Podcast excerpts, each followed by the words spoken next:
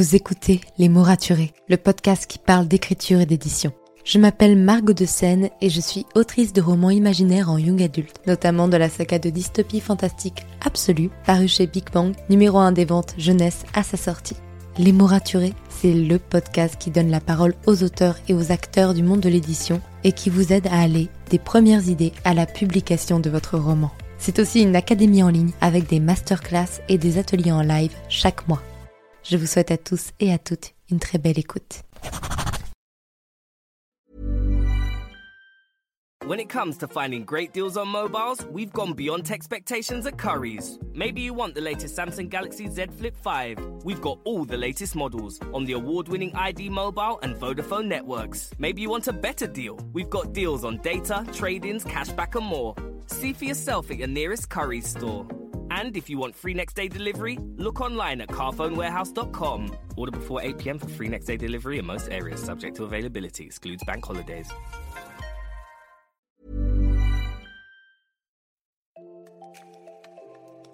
Bienvenue sur Les mots raturés, le podcast qui parle d'écriture et d'entrepreneuriat.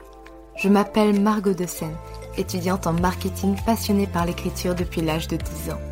Dans ce podcast, je vous aide à écrire votre roman en vous partageant mon expérience et celle de formidables auteurs entrepreneurs. Pour recevoir des conseils chaque mardi matin, inscrivez-vous à la newsletter via l'adresse dans les notes de l'épisode.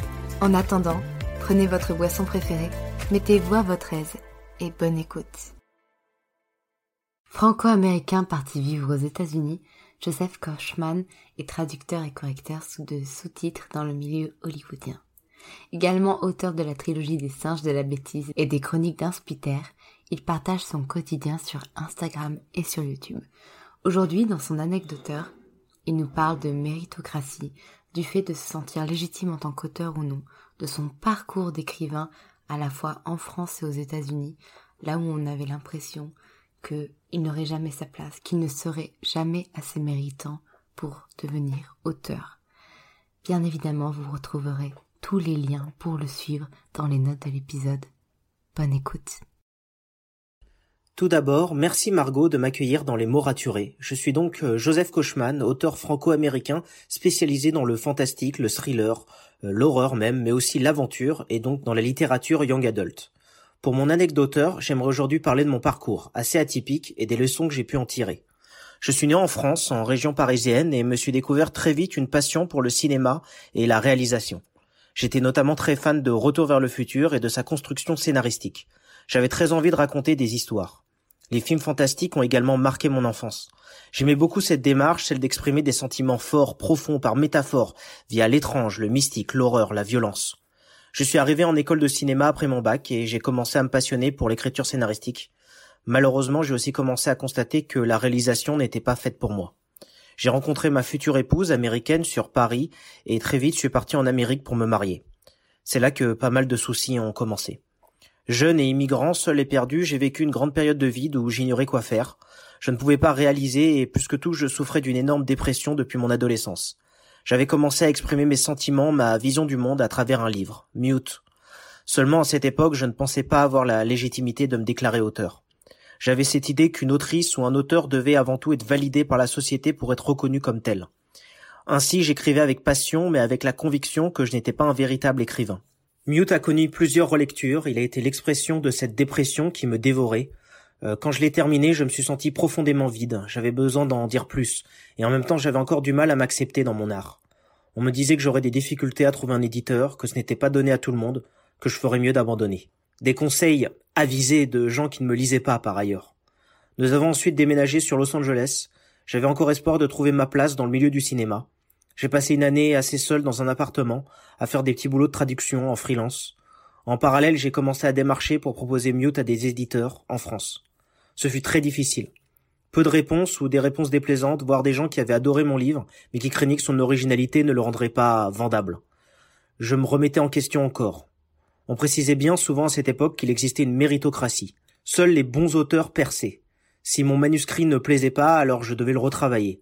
C'était ma faute. Je n'étais donc toujours pas un vrai auteur. J'ai donc corrigé Mute une nouvelle fois, puis commencé à travailler euh, Blind, sa préquelle, et Dev, sa suite, euh, la fin de ma trilogie. Après une année, je trouvais enfin un travail sérieux, un poste de traducteur-correcteur de sous-titres de films séries dans une grosse boîte hollywoodienne. C'était comme si mes deux passions se combinaient. Je pouvais utiliser ce que j'apprenais en traduction pour l'utiliser dans mon art en écriture et vice-versa. Et enfin, en 2016, je trouvais un éditeur. Ce fut avec beaucoup d'anxiété que je me confrontais enfin aux avis des lectrices et lecteurs. Et là, enfin, je constatais une réalité qui m'avait échappé. Mon travail plaisait. J'étais un vrai auteur. Mais finalement, je l'avais toujours été, depuis l'instant où j'avais commencé à écrire. Et cette théorie de méritocratie était fausse. Ce n'était pas le nombre de livres que je vendais ni la place que j'avais dans le monde de l'édition qui importait, mais mon travail et mon rapport avec mes lectrices et lecteurs. Et j'aimerais vraiment insister là-dessus car pour moi c'est quelque chose de très important. Ce n'est pas la société qui nous valide ou non en tant qu'auteur. C'est la passion et la force de notre travail qui font de nous des écrivains. Et je l'ai compris encore plus par la suite. Ma maison d'édition a coulé malheureusement, mais à ce moment-là, je ne me laissais plus démonter. J'ai aussitôt basculé dans l'auto-édition qui grimpait, pourtant très diabolisée à ses débuts. J'ai ressorti Mute avant de finalement sortir Blind puis Def. J'ai eu plus de lecteurs, plus de retours positifs. Mon art avait de la valeur, pour moi comme pour une poignée de personnes. Au-delà de ça, j'avais vaincu ma dépression de par mon écriture. Les années passèrent et de nouveau je retrouvais une maison d'édition, Farallon, étonnamment dirigée par un ex-immigré français aux USA, euh, comme moi. On s'est très vite compris, j'ai pu ainsi ressortir mes trois livres chez eux pour être distribués par Hachette. Mute sera traduit en allemand et distribué en Allemagne d'ici 2022. Et en un sens, ce n'est pas le plus important. Ce qui compte finalement, c'est qu'aujourd'hui j'arrive enfin à m'affirmer auteur comme j'aurais dû le faire il y a des années. Loin de mon pays natal, isolé, prisonnier par des idées néfastes imposées par la société, j'ai longtemps cru que je n'avais pas la légitimité d'être artiste. Cette légitimité finalement est un mythe, selon moi, une légende existant essentiellement pour mettre en valeur les grands succès et décrédibiliser les petits, les gens différents. Ainsi, si vous êtes comme moi à mes débuts devant votre premier manuscrit, à vous demander si vous méritez de vous considérer artiste, à douter de votre travail, à trembler face au puissant monde de l'édition, Arrêtez tout de suite de trop réfléchir. Plongez-vous dans votre art, écrivez votre manuscrit, terminez-le, puis écrivez-en un autre. Soyez fiers de vous et de votre travail. Ne lâchez rien jusqu'au bout. Travaillez, croyez à ce que vous faites et n'oubliez jamais, il n'y a pas de méritocratie. Vous êtes auteur. Merci pour votre écoute. Si vous avez apprécié cet épisode, n'hésitez pas à laisser une note et un commentaire sur Apple Podcast, à me le faire savoir sur Instagram ou à le partager autour de vous. Vous pouvez me retrouver sur Instagram, at Margot de pour du contenu tous les jours autour de l'écriture. En attendant, écrivez bien, prenez soin de vous, et à la semaine prochaine pour un nouvel épisode. C'était Margot, et je vous souhaite une bonne journée.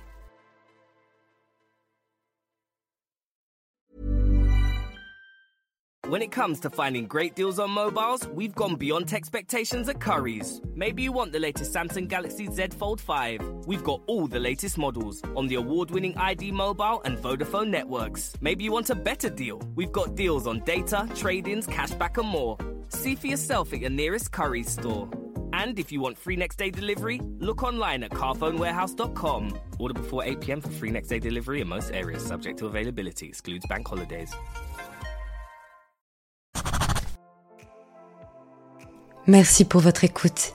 Pour soutenir le podcast, n'oubliez pas de vous abonner et n'hésitez pas à laisser une note et un commentaire sur votre plateforme d'écoute préférée. Vous n'imaginez pas combien cela aide le podcast. Retrouvez toutes les actualités du podcast sur le compte Instagram les.mots.raturés et en newsletter. À très bientôt pour un nouvel épisode.